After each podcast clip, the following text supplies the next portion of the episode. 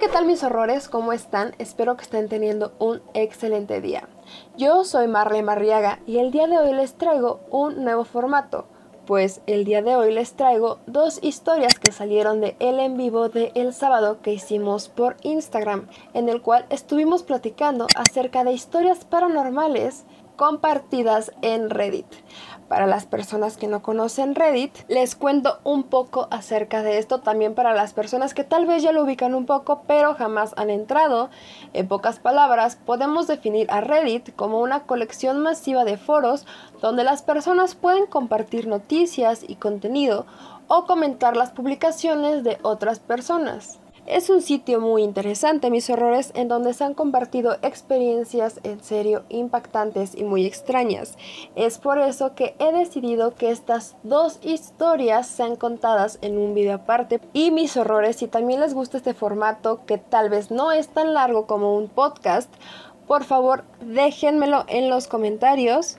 Y ustedes saben que siempre, siempre, siempre les contesto.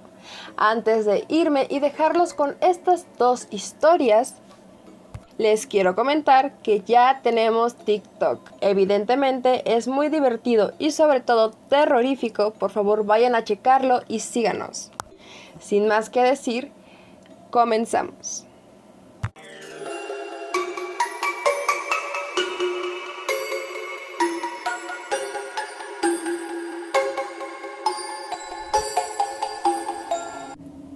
Esta historia me pasó cuando tenía aproximadamente 14 años. Una noche me quedé más tarde jugando en la computadora. La verdad, no me acuerdo de la hora. Lo que sí recuerdo es que todos en mi familia ya se habían dormido, por lo que las luces de la casa estaban totalmente apagadas. La única luz provenía del brillo de la computadora. Era de esas veces en las que eres joven y pasas tu noche jugando online con algunos amigos que acabas de conocer. Estaba entretenida jugando cuando se me ocurrió levantar la mirada. Lo que vi fue una sombra gigante que llegaba al techo y no podía prender la luz, pues mis padres me iban a regañar en cualquier momento. Su forma era parecida a la del típico fantasma que está cubierto con una sábana. He de ser sincera, la verdad yo siempre he sido algo renuente a creer en cosas paranormales, por lo que lo primero que pensé en ese momento es que había sido mi imaginación. Regresé mi mirada a la computadora y me repetí a mí misma varias veces que lo que había visto no era real, pero cuando volví a voltear, la sombra seguía ahí. Así sucedió. Cada vez que volteaba, tenía la esperanza de que esa sombra desapareciera, pero nunca lo hizo. Así pasaron alrededor de 40 minutos. Tenía mucho miedo. El miedo empezó a crecer dentro de mí. Esto ya no era normal definitivamente. Comúnmente, uno solo ve sombras por milésimas de segundo y éstas desaparecen.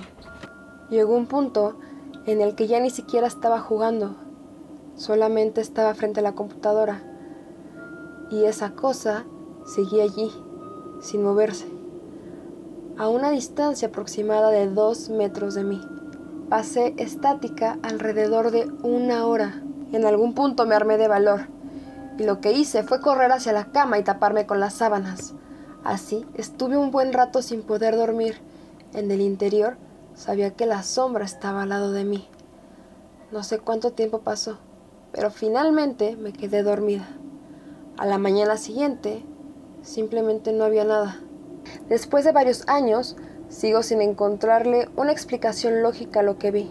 Si alguno de ustedes tiene alguna teoría racional, en serio, me gustaría que la dejaran en los comentarios. Gracias.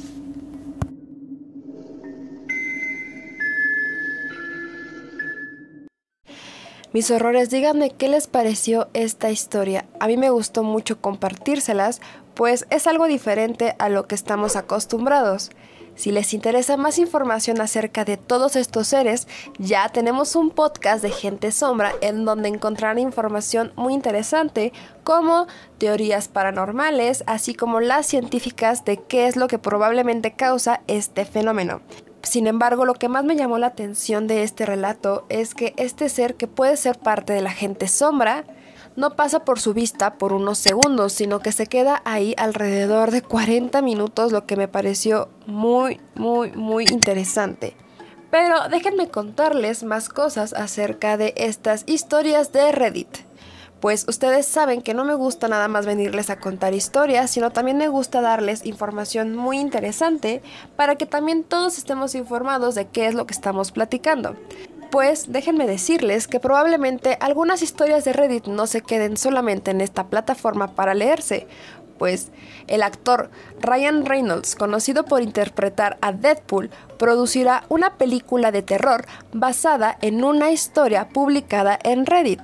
Así es, el reconocido actor quien interpreta a Deadpool, el antihéroe favorito de Marvel, producirá su primer película de terror basada en una historia publicada en la plataforma de Reddit junto a 20th Century Fox y New Regency, serán los encargados de dar forma al proyecto de horror sobrenatural conocido como, al español, El paciente que casi me saca de la medicina. Este relato fue publicado originalmente en Reddit, particularmente en un subreddit conocido como No Sleep, donde los usuarios comparten sus mejores historias de terror con el resto de la comunidad. La toma del proyecto fue muy competitiva al principio, con varios estudios y compañías persiguiendo la propiedad. De momento, solo sabemos que Reynolds y su compañía Maximum Effort estarán al frente del proyecto, al mismo tiempo que Vertigo Entertainment, que también se va a unir como apoyo. Mis errores me parece que el hombre que escribió esta historia es muy afortunado, pues, ¿quién diría que Ryan Reynolds leería su historia y le interesaría para hacerla una película? Pero bueno, mis errores, vamos con la siguiente historia que la verdad me fascinó. No sin antes recordarles que se suscriban a este canal y le den like a este video. Les recomiendo que se suscriban pues como pueden notarlo subo videos en diferentes días de la semana. Y si ustedes están suscritos y con la campanita activada podrán recibir una notificación cada que subo un nuevo video y podrán escuchar más historias de terror y casos criminales. Sin más que decir, vamos con la siguiente historia y muchísimas gracias por estar escuchando Remanchados de Miedo. En lo personal no tengo muchas historias paranormales, pero hay algunas de miembros de mi familia. Cuando tenía algo así como tres o cuatro años, me gustaba jugar solo. O bueno, eso decía mi mamá. Siempre me escuchaba platicando con alguien, y cuando preguntaba quién era, le decía que hablaba con mi mejor amigo de huesitos. En una ocasión bajé llorando de la azotea y cuando mi mamá me preguntó qué me había sucedido, le conté que mi amigo de huesitos me quería obligar a que brincara de la azotea y cuando no logró convencerme, intentó empujarme. Ella se asustó tanto que subió por la azotea y empezó a gritar al aire a ese ser que me dejara en paz, que no lo quería en la casa. Lo dejé de ver, y unos días más tarde, el hijo de una señora a unas cuadras de la casa murió mientras se lavaba las manos en el tanque de agua de la azotea. Les tenía que contar esta historia, pues este es el inicio de cosas mucho más intensas que pasaron en esa casa. Curiosamente, una de mis hermanas construyó un pequeño departamento en la parte trasera de la casa de mis papás. Cuando estaban excavando, encontraron un par de huesos como de pierna. Por el tamaño parecían ser de un niño. Allí mismo encontraron cajas con juguetes viejos como de los años setentas. En algún punto, cuando terminó la construcción, mi hermana terminó viviendo ahí, en ese departamento, con sus hijas y mi cuñado. Al esposo de mi hermana también le han pasado cosas paranormales. Mi cuñado cuenta que vivía entre un río y un panteón. Tenía una milpa detrás de la casa que era parte de su terreno. Nos llegó a platicar que recurrentemente sus tíos y sus papás se quedaban en el patio platicando, tomando café y varias veces veían a lo lejos bolas de fuego que brincaban entre los árboles del cerro. En ocasiones estas bolas andaban entre la milpa y él solo las miraba. Mi cuñado cree que eran brujas, pues en el cerro habían árboles con huecos y marcas de lumbre. Déjenme seguirles contando lo que pasaba en ese departamento. pues mi hermana escuchaba con frecuencia la voz de una niña que le decía, Espérame, ya voy. Mis sobrinas ya tienen 13 años y 15, y la voz, en serio, parecía ser la de una niña no mayor a 6 años. Le contamos a mi mamá y le aconsejó que se pusiera una moneda debajo de la lengua y le hablara, que le preguntara qué quería, pero mi hermana nunca lo hizo. Los sucesos escalaron de intensidad poco a poco. A ellos les sucedieron muchas cosas paranormales mientras vivieron ahí. Una de las historias que más cuentan es la de los columpios, pues nosotros teníamos unos columpios que estaban afuera de la casa y por las noches se movían solos. En una ocasión, mi hermana estaba tan asustada que llamó a mi mamá para que también viera cómo el columpio se estaba moviendo solo, sin ráfagas de aire, sin impulsos. Mi papá decidió salir, decidido a no creer en nada de eso. Expresamente dijo, ¿qué fantasma ni qué nada? Cuando estuvo enfrente del columpio, lo detuvo, caminó de regreso a casa. Justo cuando abrió la puerta de la entrada, el columpio siguió moviéndose. Este era solo el inicio de todo lo que iba a pasar.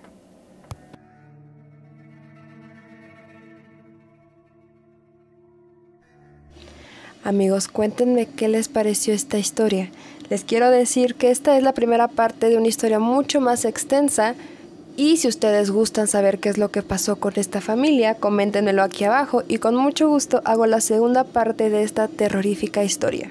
Y bueno, mis horrores, muchísimas gracias por haber llegado hasta acá. Esto va a ser todo por el podcast de hoy. Si es que están escuchando esto, por favor dejen un emoji de casita en los comentarios y yo les responderé en cuanto pueda.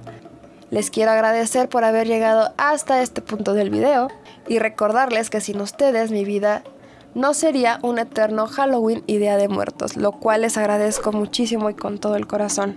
Los quiero muchísimo y espero que tengan una excelente noche, mis horrores. Cuídense mucho y espero que ningún ser llamado huesitos intente aventarlos por la azotea. Cuídense mucho y hasta la próxima.